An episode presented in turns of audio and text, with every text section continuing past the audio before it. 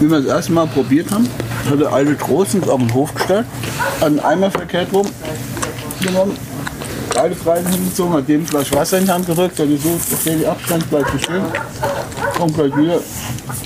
Wenn du schaffst, in den Kreis reinzuspucken, dann kannst du auch mit dem Wein probieren. Da stand der Eimer auf dem Boden, wollte nicht, dass der Boden versaut wird. Charakter, Boden, Charakter. Boden, Böden. Charakter. Charakter, Böden. Charakter, Böden. Charakter. Botte, Botte und noch einmal Botte. Willkommen zurück bei Charakterböden, der Episode Nummer 6. Heute sind wir zu Gast im Rheingau, genauer gesagt rund um Wallow im Hause JB Becker. Um mit der ersten immer wieder auftretenden Konfusion gleich aufzuräumen, der aktuelle Hausherr Johann Josef wird Hajo gerufen. Das Weingut selbst wurde allerdings schon 1893 von seinem Großvater Jean-Baptiste gegründet. Daher das besonders von den Amerikanern so geliebte JB im Namen. Also nein, es steht nicht für James Brown, Godfather of Funk, aber eben für einen der Paten des Weinbaus im Rheingau. Sattelfest nicht nur bei roten wie weißen Trauben. Ein wahrer Charakter, wie jeder, der ihn mal persönlich treffen durfte, sicher gerne bestätigt.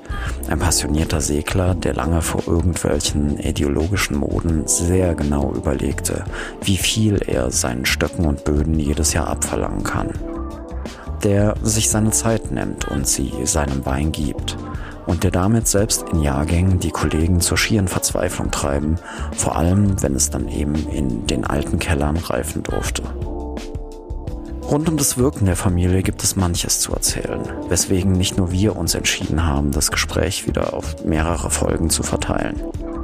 Inzwischen haben Hajo und seine Frau Eva Becker auch ihre eigene Reihe gestartet, die sie unter dem Namen Altes Weinwissen überall finden, wo es Podcasts gibt.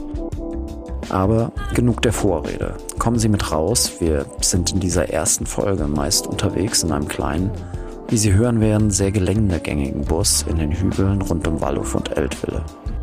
Die hechelnde Freude, die Sie immer wieder hören werden, kommt von Birte, einer Magier-Whistler-Dame, die den Hausherren nicht nur zur Jagd begleitet, sondern auch gerne mit jenem Bus um die Wette durch die Wingerte läuft. Es kann also in zumindest dieser Folge auch mal ein wenig lauter werden.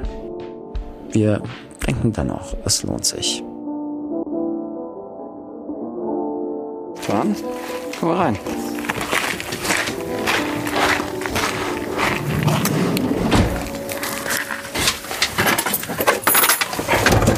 Na, du fährst hier vorne mit?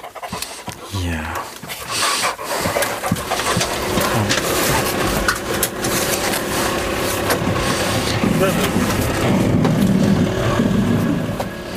Was hat's denn hier mit dem Weingarten auf sich? Unser Ausschank. Ja. Hab ich mir abgeguckt in Bayern. Ich bin früher viel gesegelt, so vor 40 Jahren. Starnberger See, Ammersee. In der Drachenklasse und dann ah, habe ich einen jungen Mann kennengelernt, der sich als Prinz Luitpold von Bayern vorgestellt hat. Und war ganz begeistert, dass ich Wein mache. Also hier, ich habe eine Brauerei. Gerade mal mit, gucken wir es an. Dann sind wir Kaltenberg gefahren war damals so relativ geil. Und habe auch die ganzen Biergärten gesehen. Und dann habe ich gesagt, Mensch, Louis, das ist die Idee. Ich habe einen Garten am Rhein. Ich mache den ersten deutschen Weingarten auf. Und 85 habe ich dann aufgemacht. Wir waren früher als Kommissionäre für Wienerwald tätig.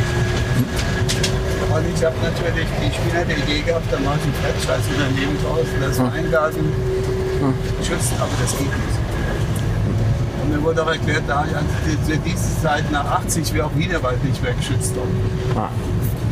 Dann habe ich gesagt, gut, wenn man es nicht schützen kann, mache ich es alleine. Und habe dann 85 die Weingarten aufgehört. Hat den großen Vorteil, liegt an dem, an dem Ufer, wo keine Straße und keine Eisenbahn ist.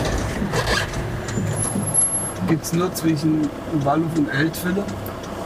Damals war die Idee, da auch eine Autobahn unten entlang zu bauen, wird man durchs Wasser auf dem Damm nach der Autostraße bauen. Und da hat sich der Widerstand geweckt, hieß, rettet das Eltville Wallower Rheinufer. Das war die erste Bürgerinitiative Deutschlands. Und der Hauptinitiator ist dann auch noch zu Lebzeiten im Bund dafür geehrt worden, dass er die- diese Sache ins Leben gerufen. Das war der Direktor Kapilzke von der MM Ganz viele Leute haben da mitgemacht, unter anderem mein Vater und Graf Elson. So hat man es dann geschafft, es abzuwenden. Es war ein ganz, ganz harter Kampf dagegen bis in die 80er Jahre rein, bis in die 70er Jahre rein, bis es dann wirklich entschieden. Jetzt sehen wir schon, das ist alles Eltviller Rhein. Das ist hier oben flach südlich von der B42 gelegen. Aber das Herzstück ist natürlich der Hang vorne, da fahren wir jetzt hin und gucken uns den an.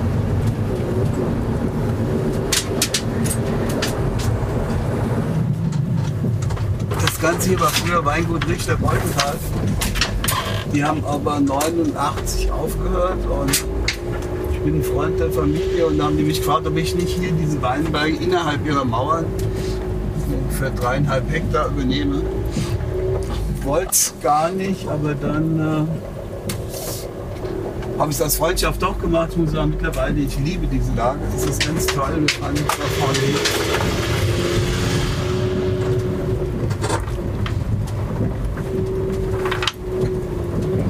Das so eingezäunte sieht man in Deutschland ja doch eher selten. So gerade mit Mauern Ne, das ist jetzt hier.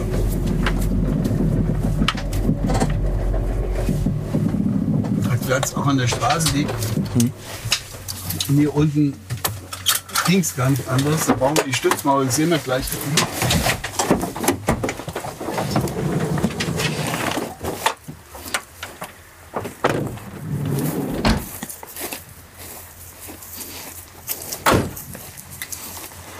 Das Stück haben wir ausgehauen vor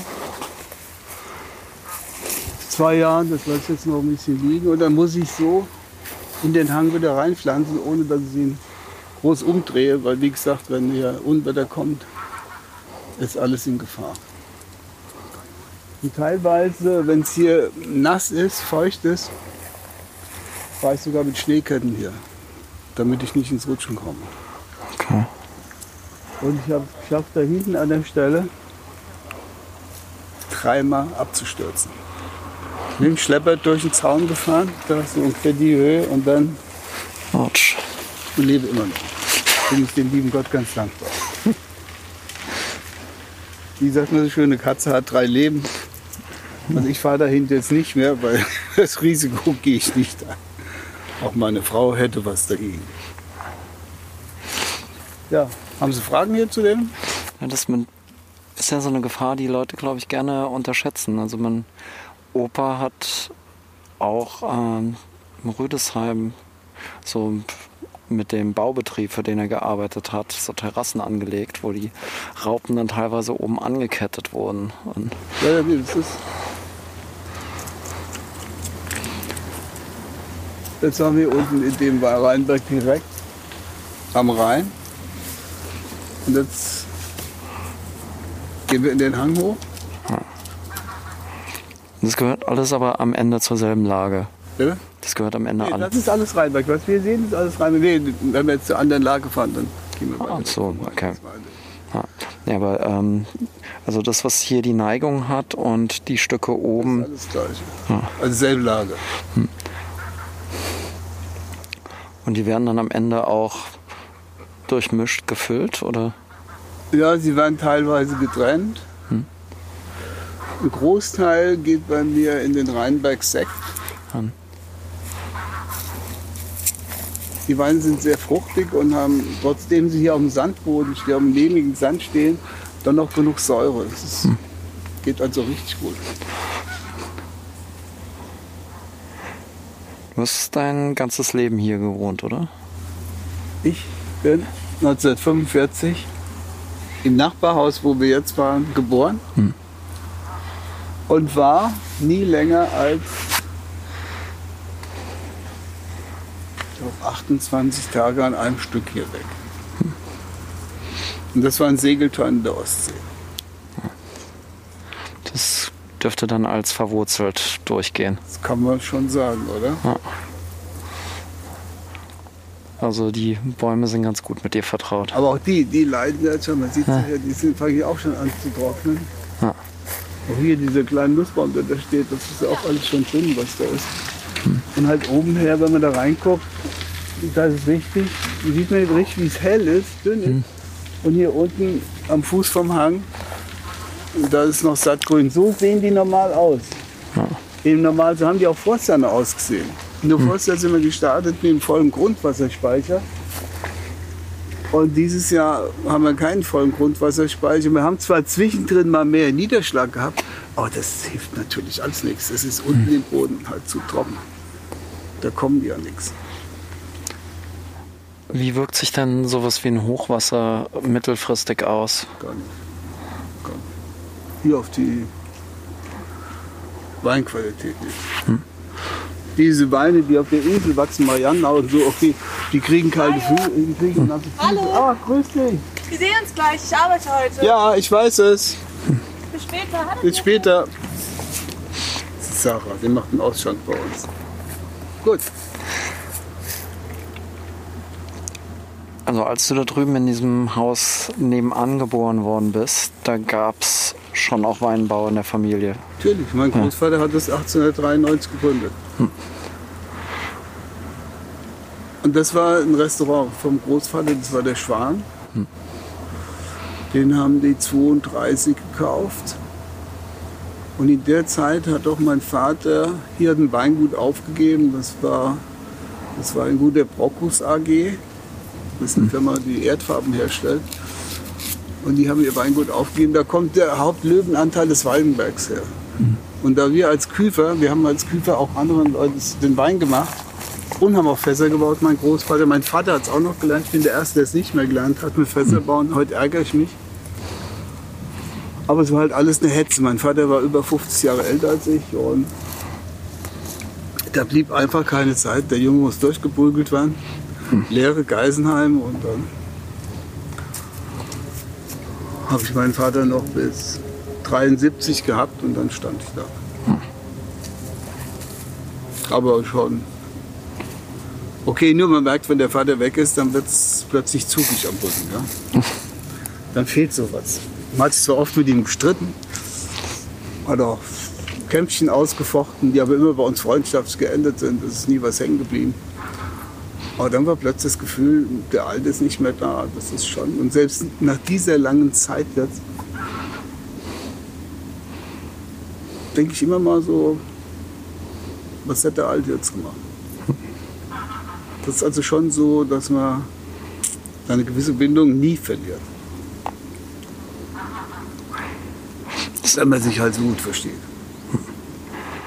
Ja, ich denke mal, das ist ja für viele Familienbetriebe und gerade bei Winzern ja eine enorme Herausforderung. Aber auch eine schöne Herausforderung. Und den Opa hast du dann nicht mehr kennengelernt. Der wusste, dass ich unterwegs war Ah, und der hat ich sagen, einen wirklich sensationellen Tod gehabt. Der saß 1900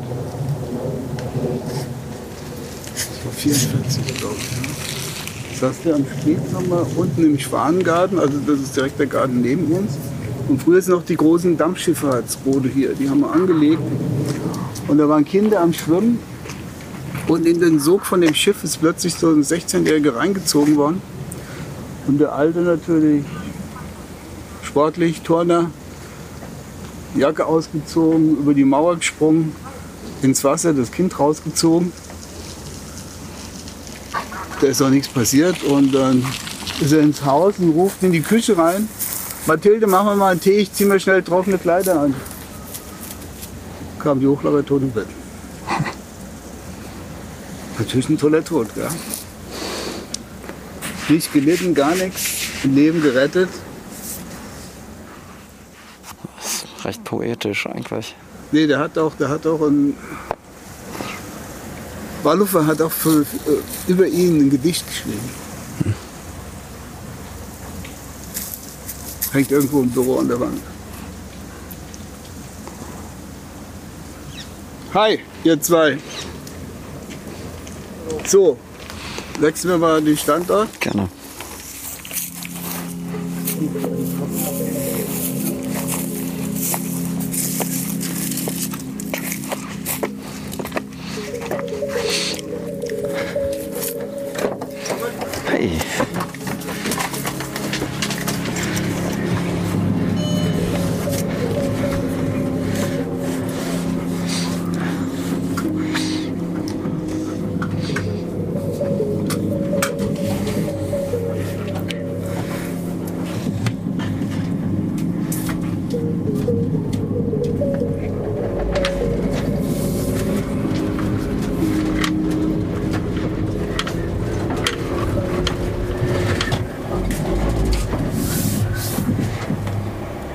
Spielte nicht einer in der Familie auch noch eine Rolle so als Kommissionär oder? Das war auch mein Vater.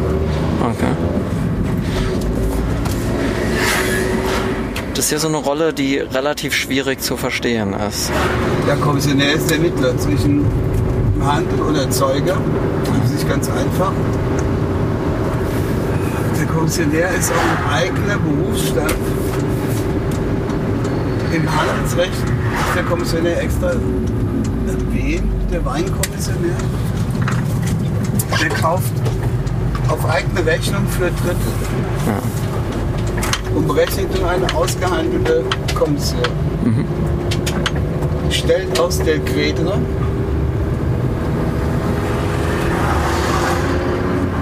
sofern er nicht beiden Partnern sagt, der Wein kommt von hier oder der Wein geht dahin. Früher gab es ja Kommissionäre, die wollten einfach nicht, dass die Güter und ihre Klientel direkt Geschäft machen und haben deshalb nicht gesagt, damit mussten die auch halt haften, wenn das passiert ist.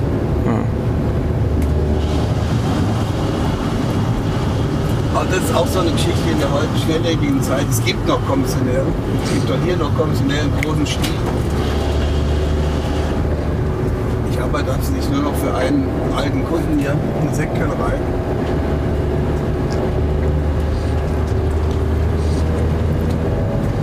Sollen wir hier rüber schauen? Ist Richtung Eltville. Und da gibt es den Eltviller Sonnenberg, wo wir auch schon immer Weine, Weinberge hatten. Die Seite hier ist früher Ortsteil Oberbahnhof, das ist der Fiedesberg und hinten dran ist Langenschnitt. Haben wir nichts. Fiedesberg ist auch eine recht gute Lage.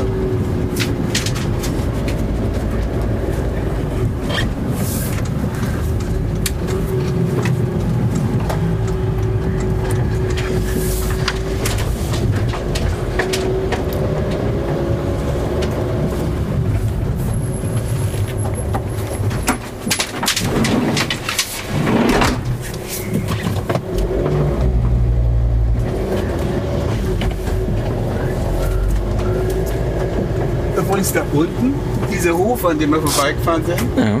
das ist der Steinheimer Hof. Der hat zum Haus Luxemburg gehört und die haben es in 50er Jahren ans Land Hessen verkauft. Das ist eine hessische Staatsdomäne. Ganz, ganz besonders gute Böden, die es sonst nur im Osten an der Börde oben gab. Also ganz hohe, ganz hohe Qualitätszahlen. Und es gab mal Bestrebungen, dass die Hessische Landesregierung der Weinberge noch draus machen wollte, aber auch das haben wir zum Glück verhindern können. Das ist einfach schön, so eine Auge Landwirtschaft innerhalb der Weinbergskultur zu haben. Man kann nicht alles nach Profit beurteilen und sagen, es ist halt mehr, aber das. So, jetzt hier ist die Gemarkungsgrenze. Das ist das Fidusbergkreuz, das hier steht. So, jetzt fahren wir nach Eltville rein. Und dieses ganze Gebiet hier ist jetzt als Sonnenberg. War aber früher verschiedene Lagen. Das hieß Klümpchen, hieß Grimm, alle möglichen Lagen. Aber im Rahmen der Namenvereinfachung hat man halt alles zusammengelegt, wenn sie jetzt hier hinkommen. Das sind richtig fette Lehmböden. Da gibt es ganz opulente Weine. Wir haben neben der Original Sonnenberg, zu dem wir jetzt hinfahren, das ist ganz kiesiger Boden.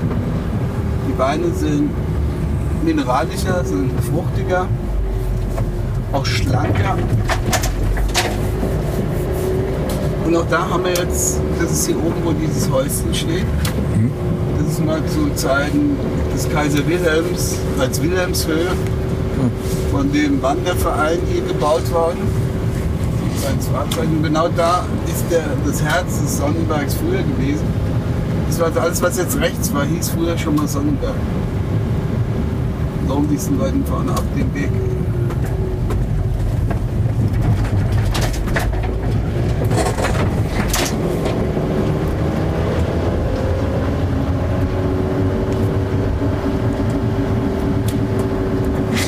Und der Turm war nicht hoch genug, um gesprengt. Und der Wilhelmsturm war nicht hoch, war, war nicht hoch genug, um gesprengt zu werden, wie vielerorten. Das war, das war einfach ein Wanderhäuschen.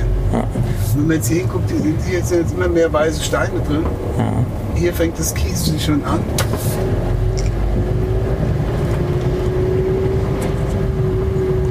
Und da drüben.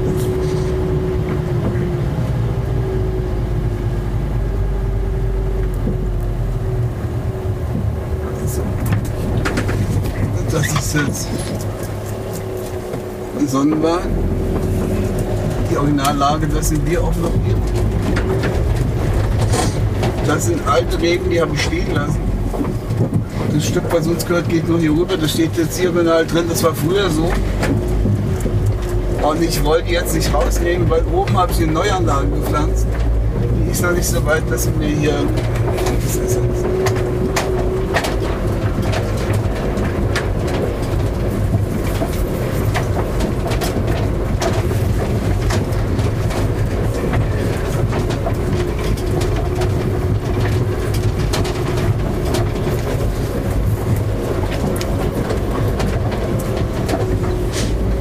Das ist, ist jetzt die Junganlage Sonnenberg. Aber wenn man jetzt hier reinguckt, das ist ein ganz kiesiger Boden. Ganz viel Gestein drin. Die sehen jetzt schon wieder gestresst aus, sehen Sie? Da ist kaum Wuchs. Da habe ich auch gut fast die Hälfte der Ernte schon rausschneiden lassen auf dem Boden. Da hängen auch pro Trieb nur noch eins bis zwei Trauben drin. Von hier hat natürlich einen wunderschönen Blick über den Rhein. Hier, die Burg Eltville, der Turm, wo der Gutenberg auch viel war. Eltville ist ja die Gutenbergstadt. Und da hinten, wo der Turm steht mit dem M, das ist das Gebiet, wo die Sektkellerei Matthias Müller ist gegenüber das Gebäude auf der Au im Rhein. Sehen Sie? Das ist die sogenannte Königsklinge Au. Das ist auch so Ende 1800, Anfang 1900 gebaut vom Grafen Franken-Siersdorf. Aber diese Au gehört nicht zu Hessen. Also wenn da Wein drauf angebaut wird, und das wäre ein Hessen, dann dem die Au da unten, die Mariannenau,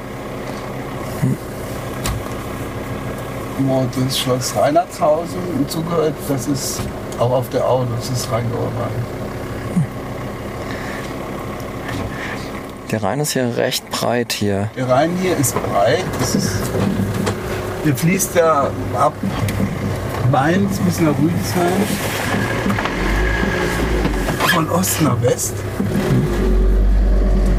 Und die ganzen Hänge hier gucken das meistens nach Süden, Südwest, Südost, sind deshalb halt prädestiniert für den Wein. Und was ganz Wichtiges sehen wir hier oben, das ist die geschlossene Bewaldung oberhalb der Weinbergslage. Dadurch sind wir geschützt gegen Strahlungsfröste. Und wenn der Wand weg wäre, wird sich hier das Klima total verändern.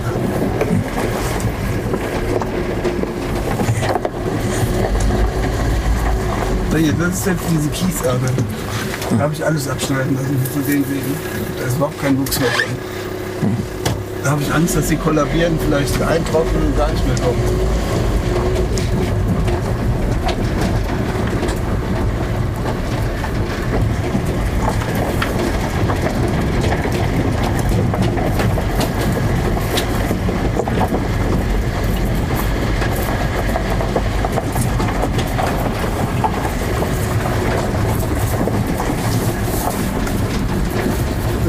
Die Gemarkung Martinstal mit dem Häuschen da oben. Das hier sind alles Weinberge, wo früher kein Weinbau war. Hier haben Obstbäume gestanden. Mittlerweile ist es halt rentierlicher. So, vielleicht sollen wir mal den Hund einladen.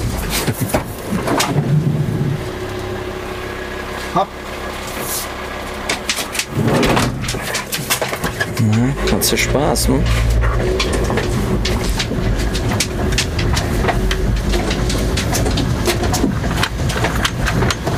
Da oben sehen Sie ein Haus am Wald. Ah. Ja. Das ist die Gemarkungsgrenze zwischen Martinstal und Walluf. Walluf ist eine ziemlich kleine Gemarkung. Gegenüber den anderen Walluf. Um die 90 Hektar mehr ist es nicht.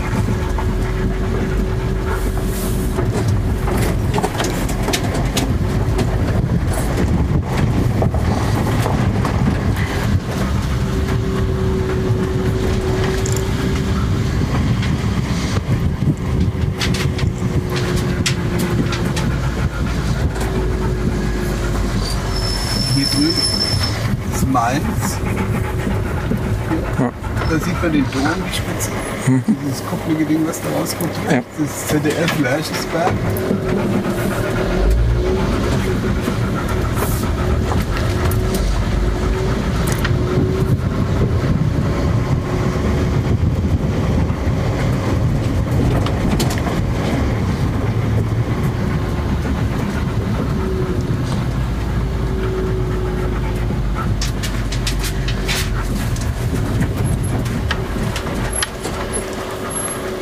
Da sieht man ganz gut.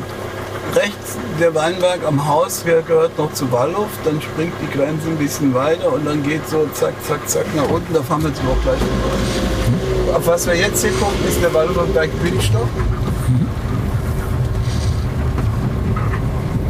Und ob die Bäume die Sicht versperren oder nicht.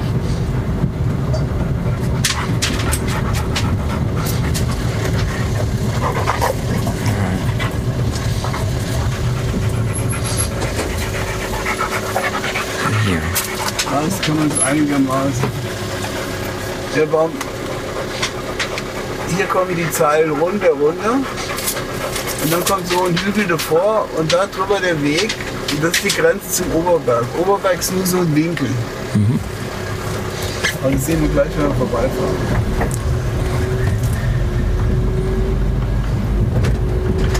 Wie groß ist jener Winkel dann? Jetzt, wie groß was? Wie groß ist der Winkel? Weil du sagst, das ist. Oberberg oben. Hm? Wenn es genau wissen wollen, müsst ihr es nachgucken. Aber ich denke mal.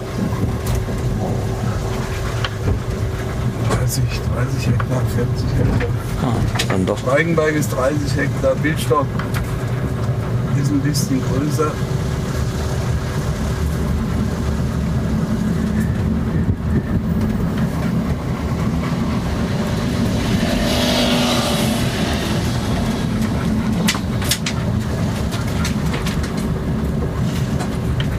Bei der Klassifizierung zum ersten Gewächs kam natürlich Wallhof unheimlich gut bei weg.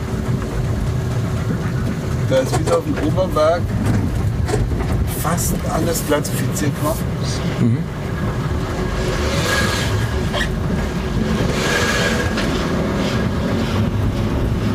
Dann haben sich aber die Leute aufgeregt, haben gesagt, ja, im Rheingau, das ist ja keine Klassifizierung, hier sind ja fast 35 Prozent der Lagen klassifiziert.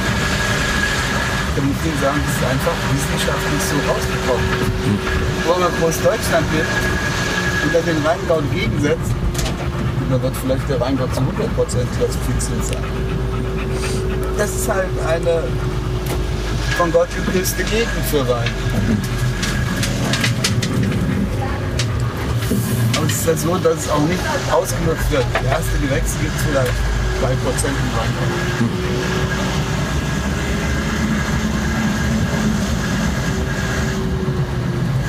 Und was ist die Überlegung dahinter, das so wenig zu nutzen? Das war einfach der Gedanke auch in Frankreich, Cru-Lagen und Ja. sowas. Die Erfinder, die, die Väter des ersten Gewächs war der Bernhard Breuer und der Graf Matuschka. Und die hatten den Sinn gehabt, einen leicht verständlichen Wein für die Gastronomie zu erzeugen, der einfach ein bisschen der Restzusage wie der trocken ist und so. Deshalb haben die das auf 13 Gramm gesetzt. Also geschmacklich trocken auch nicht an Qualitätsstufen gebunden, dass es auch in den schwächeren Jahren marschalisieren kann, was ja auch die Franzosen machen. Und das war mal die Grundidee. sowas zu machen.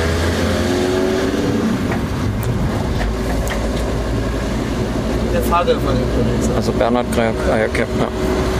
Der war ein bisschen oder gleich alt wie ich. Vielleicht war er zwei Jahre jünger. Leider Gottes viel, viel zu früh gestorben. Das war ein wirklich toller Mann. Jetzt fahren wir am Weigenberg vorbei, da fahren wir nachher wieder hin. Das hier ist neuerdings zum Weigenberg dazugenommen worden. Das war früher kein Weigenberg, da standen Obstbäume. Das war dann 71 die Ausweitung. Der Original Weigenberg unten hat vielleicht 15 Hektar gehabt. Mittlerweile mit dem unten ist 30. Bei hier links, das ist jetzt bei Queckstock, quasi in der Straße durch.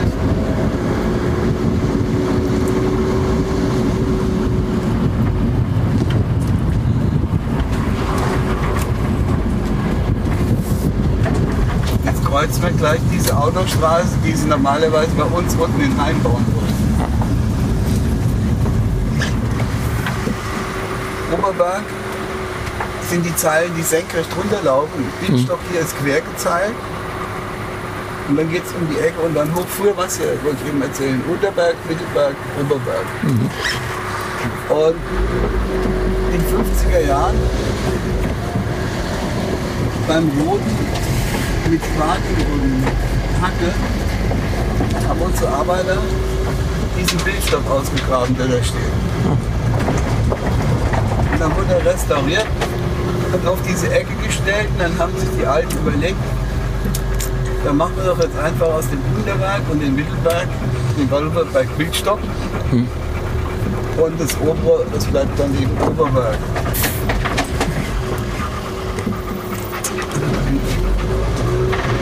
Also hier teilt sich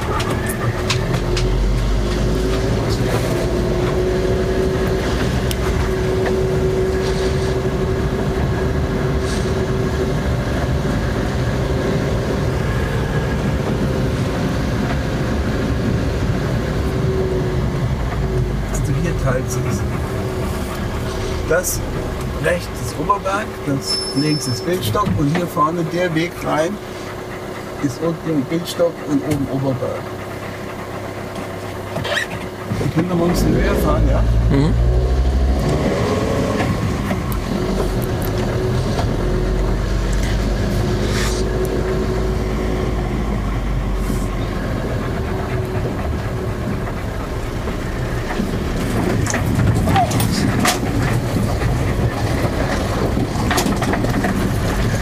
Hier mal ganz schön zu sehen, die Anlage gehört zu uns.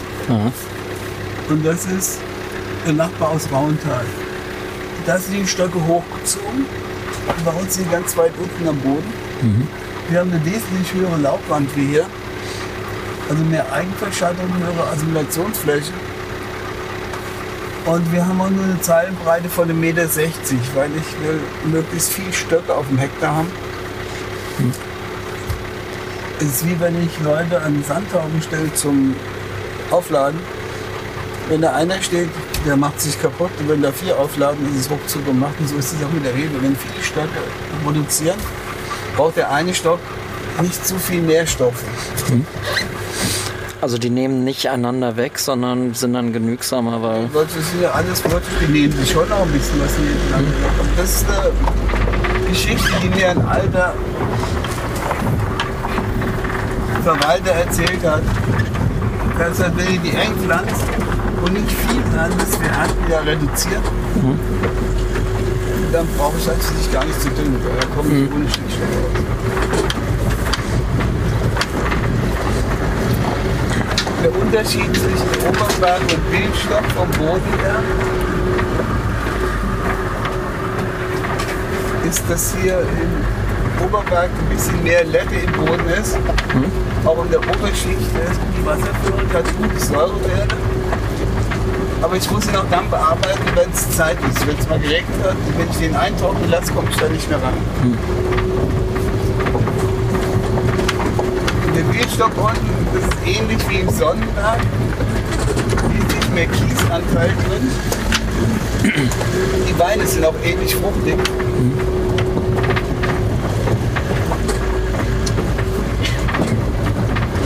Was heißt das denn, ich komme da nicht mehr ran? Ja, dann ist der, wenn der Boden festgebacken ist, ist er zu. Und das ist natürlich schlecht. Dann ist er zu trocken.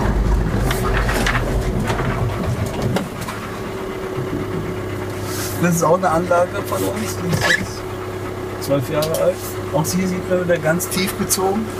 Der ist jetzt noch nicht ausgedünnt, da waren noch Trauben weggeschnitten. Das ist zu viel, was da drin ist.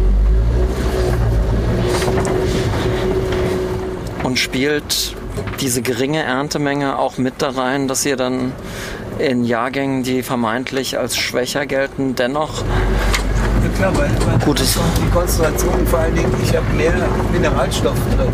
Ja. Das mit der geringen Erntemenge, das kam, als ich anfing, trockene Weine zu machen. Ich habe das, hatte ich ja mal erzählt, in der Lehre das erste Mal einen trockenen Riesling probiert, war völlig begeistert vom Geschmack. Aber bei mir hat freudig erzählt, da hat der mich mitleidig angeguckt hat, gesagt, lieber Bäcker, im Rheingau kannst du keinen Riesling unter 20 am Restzucker machen. Dann hatte ich den Ehrgeiz, eben dem Rheingau zu zeigen, dass es auch anders geht. Es gab ja mal Jahre, da waren wir die Einzigsten, die wirklich trockene Weine produziert haben. Auch trockene Weine, die wirklich trocken waren. Die haben keine 8 Gramm Restzucker gehabt. Die waren wirklich trocken. Und das geht nur, wenn ich geringe Erntemengen habe. Wenn ich zum Beispiel 9 Promille Säure mit 100 Hektoliter ernte, dann habe ich einen pH-Wert von 2,8. Wenn ich 9 Promille Säure mit 45, 50 Hektoliter ernte, habe ich einen pH-Wert von 3,2. Und das ist das ganze Geheimnis. Ich muss nichts kaschieren. Ich muss da keine Säure. Hier haben wir jetzt, das ist der Müller-Thurgau, der einzigste Müller-Thurgau, den ich noch habe. Vielmehr den, der war immer Müller-Thurgau. Kann ich mich gar nicht anders erinnern. wurde der vom Segeln mitgebracht. Wurde der vom Segeln mitgebracht. Nö, nö, das war schon mal ein Feuer, habe ich schon angepflanzt. Da sind jetzt meine Kohlen drin und dünn aus. Macht auch keiner. Die sagen alle, Müller-Thurgau braucht man viele Menge. Ich sage mir, wenig. Gibt total fruchtige, tolle Weine.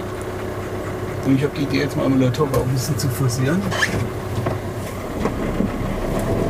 Das hier oben war mal eine alte Kneipe, hieß zum Eicheneck. Die hat existiert bis Anfang der 60er Jahre. Dann hat es der Besitzer erschossen. Die Kinder haben das Erbe ausgeschlagen, dann ist es an die Kommune gefallen. Dann war das der Sitz des damaligen Yachtpächters, da war das auch toll in Ordnung. Und dann hat mir ein Bürgermeister, der gesagt hat, das kann die Gemeinde doch nutzen, hat den gekündigt, rausgeschmissen. Ja, das ist Gemeinde genutzt. Der Zaun noch kaputt. Jetzt wollten wir da vor 20 Jahren hatte ich die Idee, hier oben einen Waldkindergarten hinzumachen. Ich mache ja ein bisschen Politik. Da haben wir auch einen Waldkindergartenverein gegründet. Das hat der Gemeinde auch nicht geschmeckt. Und die Eltern haben gesagt, ja wie? Kein Ganztagskindergarten. Da haben wir gesagt, Leute, Waldkindergarten geht nicht. Wenn die sechs Stunden draußen waren, sind die platt. Dann sind die fertig. Jetzt habe ich ein paar neue junge Leute heiß gemacht. Vielleicht kriegt ihr das Projekt wieder durchgezogen.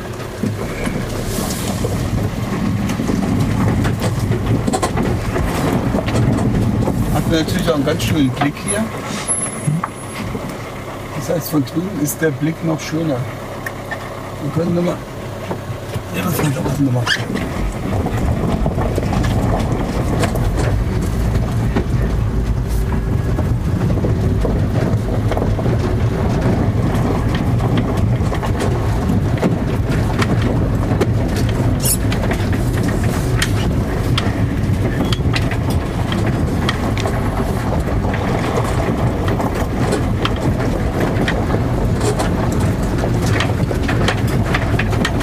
Hier oben der Elektrozaun. Den muss ich jetzt nächste Woche anschalten. Sonst gehen die Wildschweine rein und wenn die anfangen süß zu sein, ist alles weg.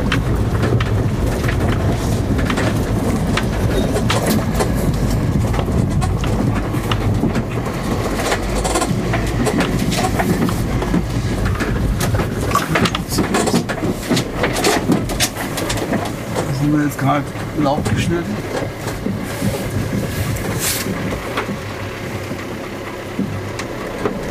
So.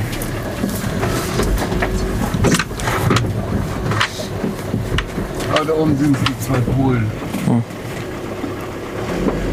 Ganz tolle Leute. Der eine kommt schon über 20 Jahre zu mir, der andere 15 Jahre. Die sind mit Herzblut dabei, die sehen die Arbeit. Die sagen, Chef, hier müssen wir noch hin. Die würden noch nie irgendwo mal rumtrödeln. Gibt da so Leute, wenn die merken, ah, so eine halbe Stunde, komm, macht ein bisschen langsam, dass wir dann heimfahren mit Umwegen und so. Ja, die fangen den nächsten Weinberg noch.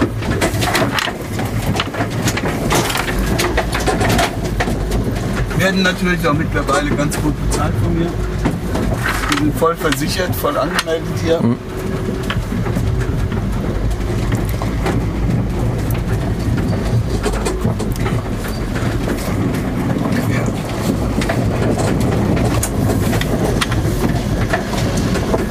Dieser Bus hat Allraddifferentialsperre, sonst könnte das nicht so alles. Den habe ich mir für die Jagdansicht gekauft, deshalb hat er zwei Schiebetüren. Ich habe vor vier Jahren einen Einzel hergeschossen, den habe ich alleine mit meiner Frau hier ins Auto geschafft. Ah, hier. wie viele Leute seid ihr mittlerweile? Ja, das ist die, die zwei Polen und hier die Familie. Ja. Den musste ich zwar viel beibringen, den muss ich immer noch viel beibringen. Aber die macht auch nichts kaputt.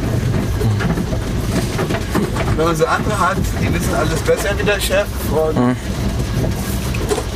Dann werden die Maschinen hingestellt und da stimmt was nicht. Und also fürchterlich. Ich habe jetzt am Anfang alleine arbeiten müssen hier, weil ich noch niemand hatte. Katastrophe. Alles, was ich angepackt habe, war maron.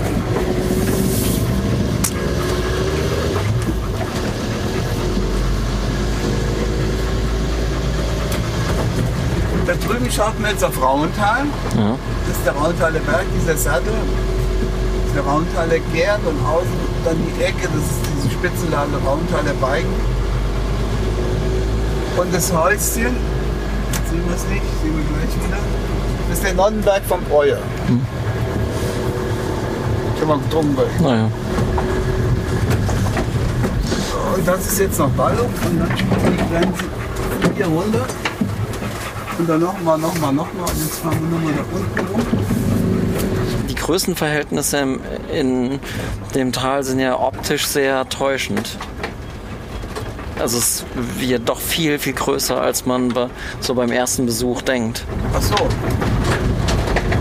Weil der Rheingau hat ja bloß 3000 Hektar. Ja. Allerdings ist beim Rheingau ist das eben so, diese 3000 Hektar sind wie ein Stück. Das Ähnliches hat man ja an der Kultur. Ja. Das sind nur die zwei einzigen Weinbaugebiete, die so geschlossen da liegen. Bei allen anderen Weinbaugebieten, da ist ja mal ein größeres Stück irgendwas dazwischen, auch in Franken und so. Und das hat schon der Franz Schulenleger in seinen ersten Büchern so beschrieben. Franz Schulenleger war der erste Journalist, der weltweit Weinbau beschrieben hat. Kennen Sie die Bücher? Und das war ein guter Freund meines Vaters, der hat schon mit meinem Vater Exportgeschäfte in 30er Jahren gemacht. Mhm.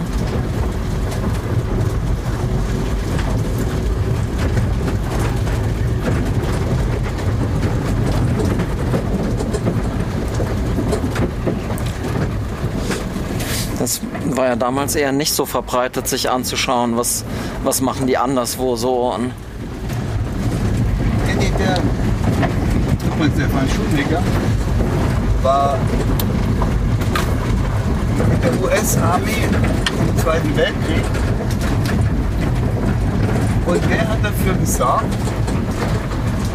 dass Schloss Vollrats, äh, Schloss Johannisberg nicht geplündert wurde. Er hat gesagt, hier, lass dir die Finger von. Und Becker Wallow ist auch tot. Und die haben immer auf dem Schloss dann erzählt, ja, und es gab angeblich mal einen Amerikaner, der vor ein paar Jahren war ich auch da oben und habe schon den Briefleiter geschnappt. In dem Keller sind ja Fässer unten, so große, wo frisch draufsteht. Und da ist auch eins mit dem Frank Schumbeck. habe ich gesagt, hier guck, das ist der Mann, der euch den Hals gerettet hat. Der hat dafür gesorgt, dass hier keiner rein ist. Das wusste natürlich der alte Labon.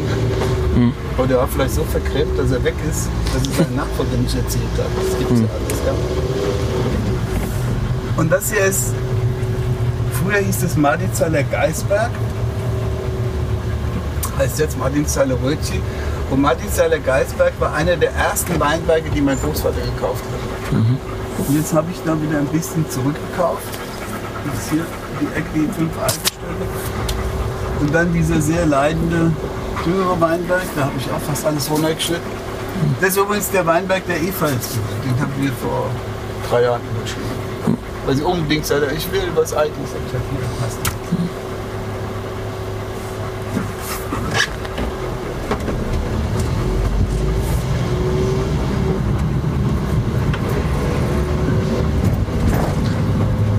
Toni Just Bacherer, sagt ihr, sagt ihr das? Das Der Peter, Peters Mutter ist eine geborene Welle aus Wallow. Und das war eines der richtig guten Weingüter hier. Der hat auch den größten Besitz in Waldenberg neben mir. Hat auch einen Probewein oben.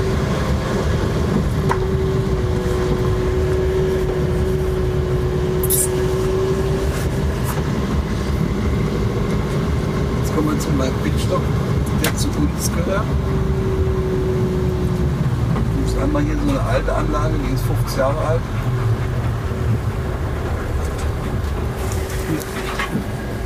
Wird natürlich auch ärmlicher. Ich muss mal gucken, ob die nächste überhaupt noch halten kann. Das sieht alles ganz grün aus. Und dann hier, der ist vor ein paar 20 Jahren gepflanzt. Aber auch hier sieht man die Trockenheit an den Blättern.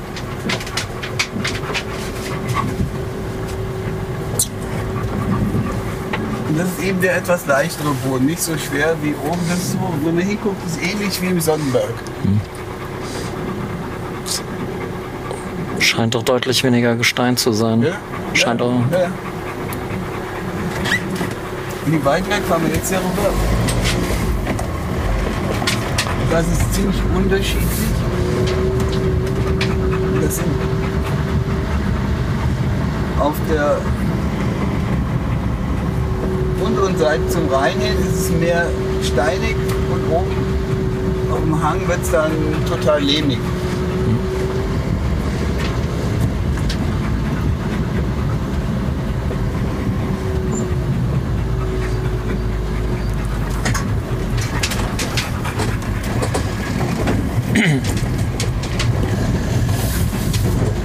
Aber geologisch scheint ja hier nochmal deutlich mehr passiert zu sein als so in den Nebenflüssen. Ja, das ist ja alles, muss ja vorstellen, das war ja alles ein Riesenmeer hier, gell? Bevor der Taunus und der Hunsrück durch den Rhein durchgeschnitten wurden, stand ja hier alles unter Wasser. Da oben am Wald war die Küste. Und im Wald selbst gibt es Sandgruben, wo die Sand holen. Das war von früher, da ist eben die Sedimentation reinge- reingekommen. Und wie das dann gefallen ist, hier ist ja ganz viel Löss auch, also angebetes. Und Weigenberg unten ist Braunerde drunter, gute Wasserführung. Da hinten Rötchen, da ist unten richtig dicht, Lett, fast wie Ton. Aber das hat auch eine gute Wasserführung. Die einzigen, wo es mit der Wasserführung halt ein bisschen eng wird, ist Sonnenberg und dann auch so hier, wo halt zu viel Kies drin ist. Wo die Böden unbrauchslos durchschließen können. Aber man muss jetzt mal abwarten die nächsten Jahre. Gell? Also wenn wir dieses Jahr wieder keine Winterfeuchtigkeit kriegen, dann sage ich gute Nacht hier. Dann gibt es einige Standorte, die... Es macht keinen Sinn. Es macht für mich keinen Sinn, anfangen mit Bewässerung einzubauen. Wenn wir jetzt plötzlich alle hier bewässern, dann wird es verboten. Das, wir haben das Wasser. Wir sollen das Wasser abkommen. Jetzt haben wir Menschen auch verboten, aus den Bächen oder Flüssen Wasser zu holen. Ja, und Trinkwasser ist ja sowieso schon knapp. Waldorf hat es in meiner Jugendzeit in 50er Jahren mit dem Ort, mit dem Ort Oberwald zusammen mal gerade 1500 Leute gehabt. Heute sind wir an der Grenze zu 6000. Okay. Und die machen immer noch Neubau. Das ist mein großer Kampf in der Politik. Deshalb bin ich auch in die Politik gegangen. Alles neu. Alles neu. Alles Acker.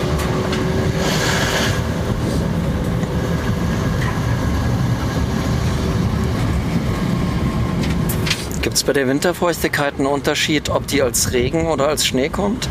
Nee, es geht die Boden rein. Ja. Danke.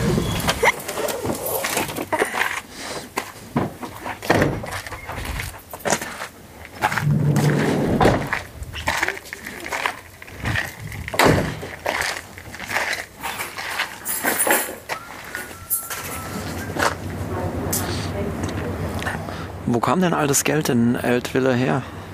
Wo kam denn all das Geld in Eltville her? So?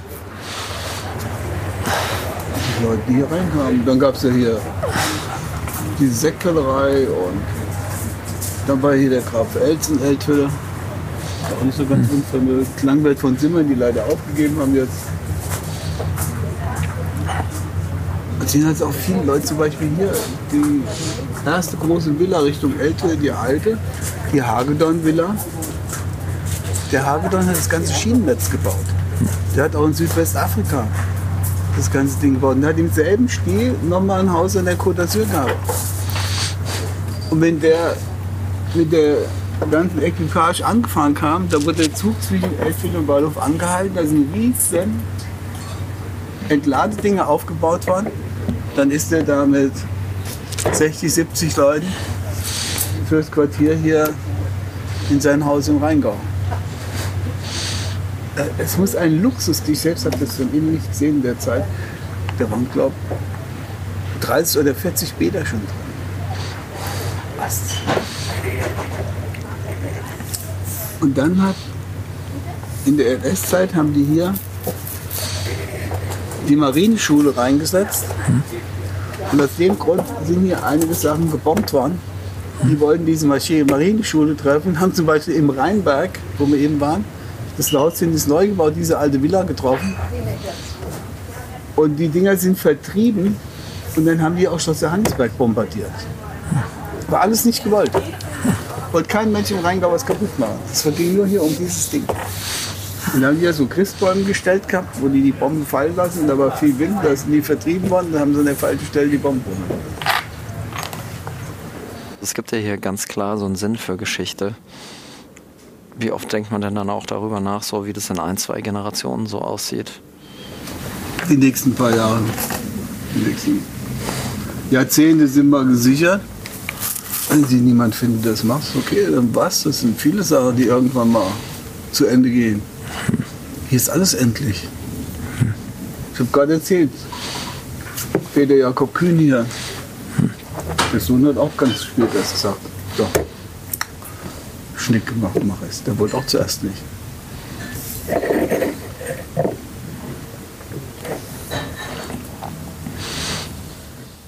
Wobei ganz spät ja auch relativ ist, wenn man damit aufwächst, weil man ja doch ziemlich viel auch so über Osmose ist damit mitbekommt. Aber der ist dann studieren und war weg, hat dann in der Geschichte zu tun haben. Und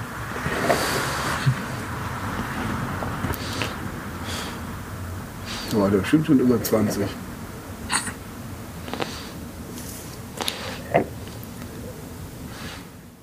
Das ist heute für manche Personen ja auch noch recht früh, um eine Idee davon zu haben, was man machen will. Also.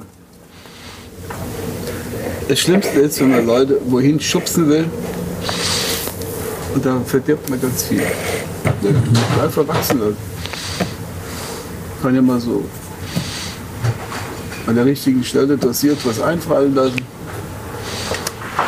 Wie schön das da ist. Hast du jemals einen Ausbruchsgedanken? Hast du jemals einen Ausbruchsgedanken, dass du was ganz anderes machen wollen würdest? Nee, bei mir war das halt anders. Ich war. Doch, ich hatte mal. Nee, ich habe mir überlegt, was ich machen würde, wenn ich es nicht machen würde. Hm. Hätte ich Jura studiert. Daher die Liebe zum Prozessieren. Nee, ich habe so einen Gerechtigkeitssinn. Mhm. Und da, wenn ich was sehe, was schräg geht, kann ich nicht weitergehen. Da muss ich sagen.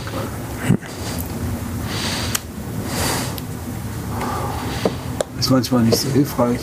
Macht auch nicht unbedingt Freunde. Der steht da oben vor der Tür bei uns.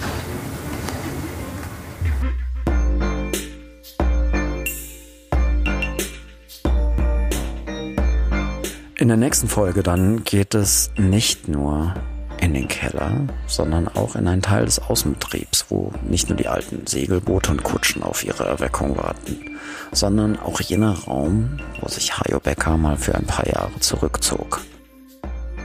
Es wird auch wieder um Geschichte gehen, um Ernsthaftigkeit und Prinzipientreue und ja, um den Glasstopfen.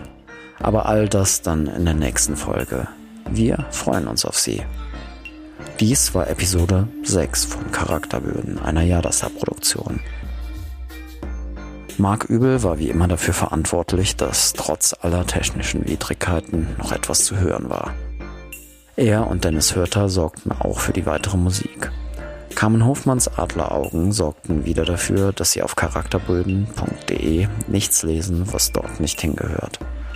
Auch dafür einen ganz besonderen Dank. Ich, Thorsten Schmidt, darf die Interviews führen und die Bilder schießen. Bevor Jonathan Gehlen dann dafür sorgt, dass alle Logos und Schriften prima aussehen. Und Jan-Niklas Jansen, dass auch alles dort im Netz landet, wo Sie es dann finden können. Wir möchten gerne allen Winzerinnen für ihren Einsatz und ihre Zeit danken. Heute besonders Eva und Hajo Becker. Bis zur nächsten Folge. Wohlsein.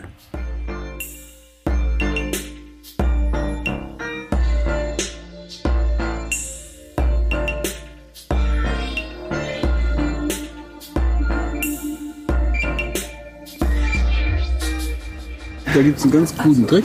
Fleisch mit Quark, die wirklich alt sind und nicht weiß, wie der Quark reagiert, probiere ich das gar nicht.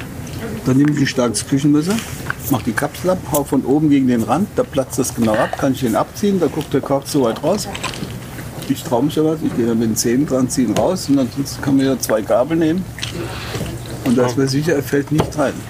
Ich habe jetzt, wie wir vor drei Jahren in New York waren, habe ich den Leuten auch vorgeführt, die waren völlig begeistert.